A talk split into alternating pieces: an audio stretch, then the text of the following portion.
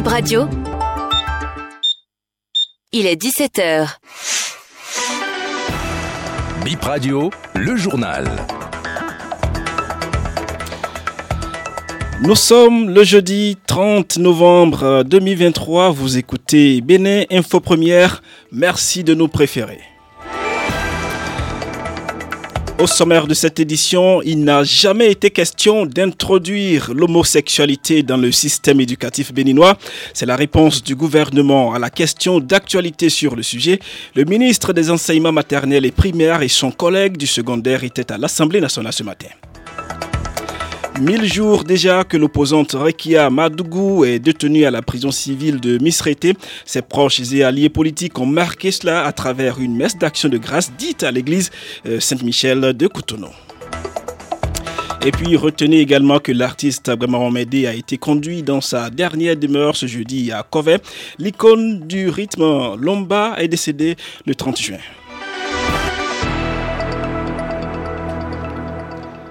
Devant ce micro, Ibrahim Orunam, direction le palais des gouverneurs, question d'actualité au gouvernement ce jeudi 30 novembre à l'Assemblée nationale. La polémique autour de l'introduction de l'homosexualité dans le système éducatif est l'un des sujets abordés.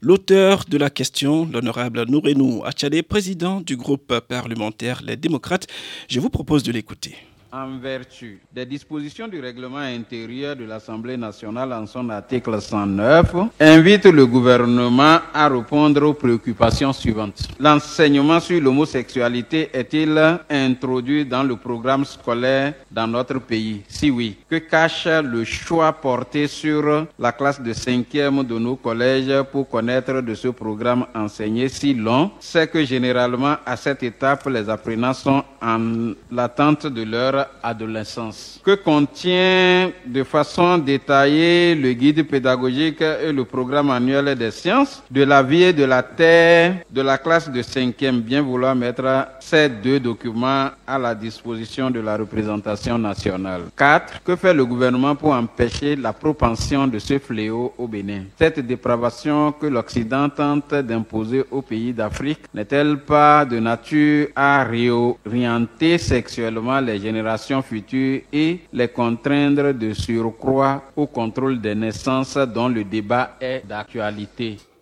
En réponse, les ministres en charge de l'éducation au Bénin ont tous été unanimes sur la question.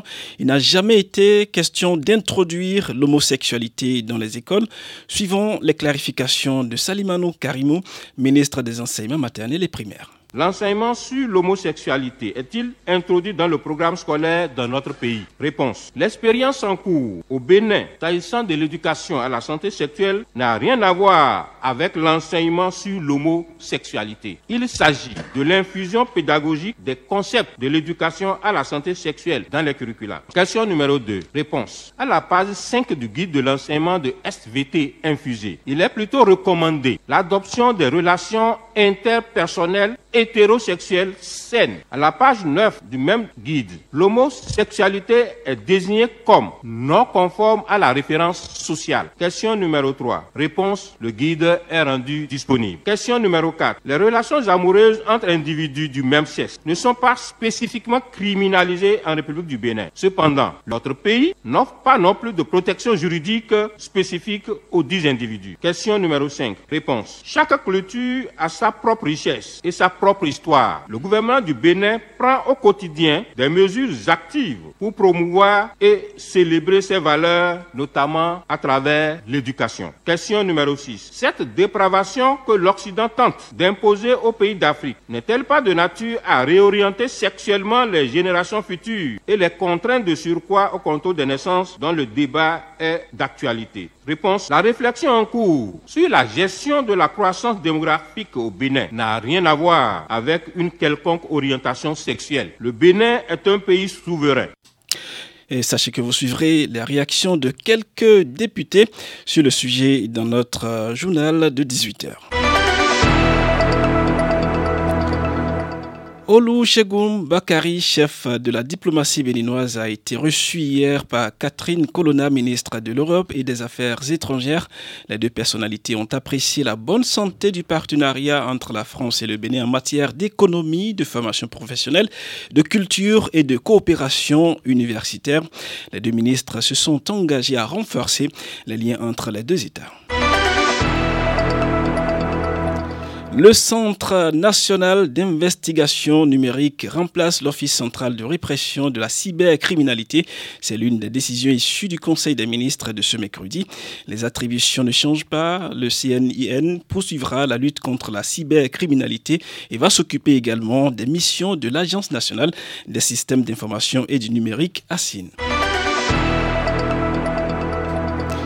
Et puis, cinquième édition du séminaire sur la justice commerciale ce jeudi 30 novembre à Cotonou. Elle est organisée par le Conseil des investisseurs privés en partenariat avec le tribunal de commerce de Cotonou. L'amélioration du climat des affaires et l'efficience du recouvrement euh, des créances est le thème de cet atelier dont l'un des objectifs est d'optimiser la gestion des contentieux. Et puis ce jeudi 30 novembre marque les 1000 jours de détention de Rekia Madougou. Une messe, une messe d'action de grâce a été dite à son intention ce matin à l'église Saint-Michel de Cotonou. Députés proches de l'ancienne garde des Sceaux ont assisté à cette messe. Merveille Bossou y était également. Mille jours d'incarcération de Rekia Madougou. Des militants du parti Les Démocrates, parés de t-shirts à son effigie, ont inondé la chapelle de l'église catholique Saint-Michel de Cotonou pour rendre grâce à Dieu qui veille sur elle depuis son arrestation le 3 mars 2021. Occasion pour Viviane Routama, députée du parti LD, de prier Dieu afin que le président Patrice Talon accorde son pardon à Rekia Madougou. Karia Saka et Nora Eleonore Okumasu, toutes deux des ex-détenues et militantes du parti Les Démocrates, n'ont pas manqué à ce rendez-vous. Elles ont remercié Dieu pour la vie accordée à Rekia Madougou depuis son arrestation jusqu'à ce jour. Notre sœur Rekia Madougou, notre présidente, notre Amazon, elle vit, elle est en paix. Ses enfants sont en bonne santé, même s'ils sont tristes. Sa maman se porte super bien. Et pour ça, pourquoi ne pas rendre grâce à Dieu? Seigneur, à toi toute la gloire. Merci pour tout ce que tu fais pour nous. Tu as dit, Seigneur, que les épreuves sont pour ceux que tu aimes, pour tes bien-aimés. Et c'est comme ça que nous acceptons cette épreuve que notre sœur vit actuellement. Ce jour est un jour de paix, un jour de grâce, un jour de pardon, un jour de célébration, parce que mille jours en prison, ce n'est pas évident. Si Dieu n'était pas Dieu, je pense que c'est beaucoup d'épreuves, beaucoup de lamentations, beaucoup de maladies, beaucoup de morts, dépression et j'en passe. Je rends grâce à Dieu pour la vie de notre sœur Rekia Madougou parce que moi-même je suis passée par là et ce n'est pas du tout évident de passer mille jours en prison. Liberté, liberté, liberté pour Rekia Madougou. Liberté,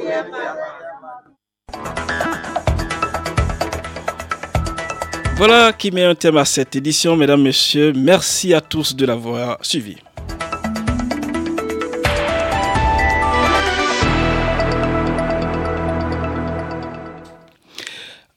Un public reportage avant, donc dans cette euh, tranche consacrée à l'information, mesdames et messieurs, une conférence débat du euh, PAEG sur la masculinité positive pour mettre fin à la violence contre les femmes et les filles est organisée hier à l'hôtel Azalaï à Cotonou. Partis politiques, associations de femmes, syndicats et têtes couronnées étaient réunis pour échanger sur euh, ce concept euh.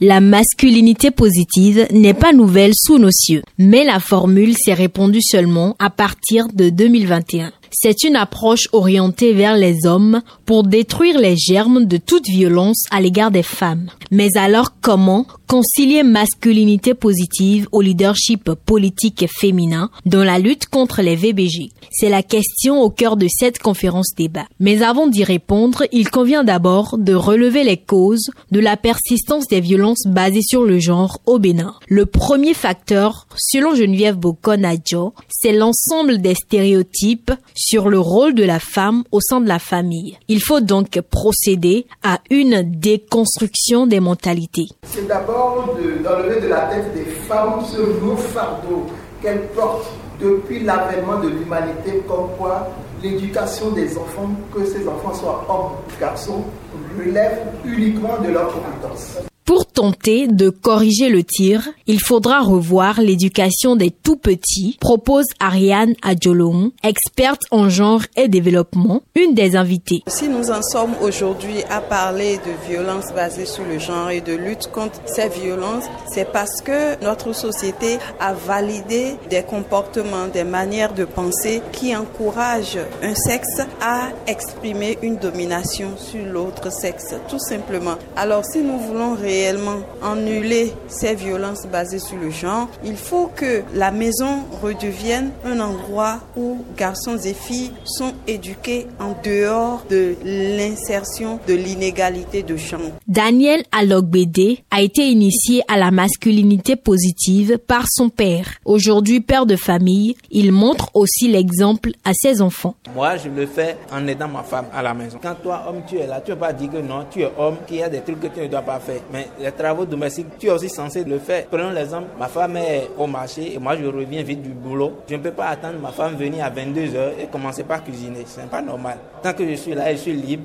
C'est pas que je suis occupé, je dois le faire. La masculinité positive n'est nullement pour asservir les hommes. Le but principal, c'est un équilibre au sein de la famille. Je crois qu'il est de plus en plus indispensable, incontournable, qu'il y ait cette association-là, cette communion entre les partenaires pour l'éducation des enfants, pour que nous puissions y avoir, avoir véritablement euh, la famille dont on rêve, où il règne l'harmonie, la paix et la joie. Cette conférence organisée par le programme d'appui à l'égalité de genre vient en renforcement aux sept jours d'activisme contre les violences basées sur le genre. Le programme est initié par la coopération suisse depuis 2022. L'objectif principal, c'est de réduire les inégalités de genre par le renforcement du leadership des femmes. Marino de Souza, chargé de renforcement des capacités au sein du PAEG. Et on a identifié 500 jeunes femmes qui ont été recrutées pour bénéficier du, programme pendant cette première phase de 4 ans. C'est des femmes membres de partis politiques pour qu'elles soient des émanations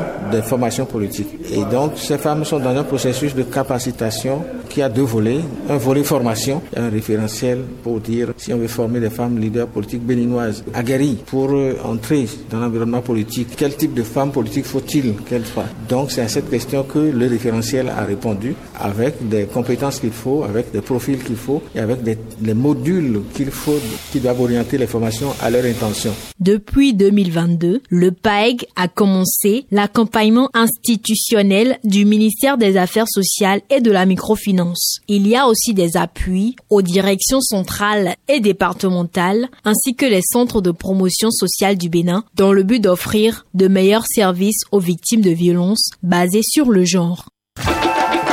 Bip Radio, toute l'actualité.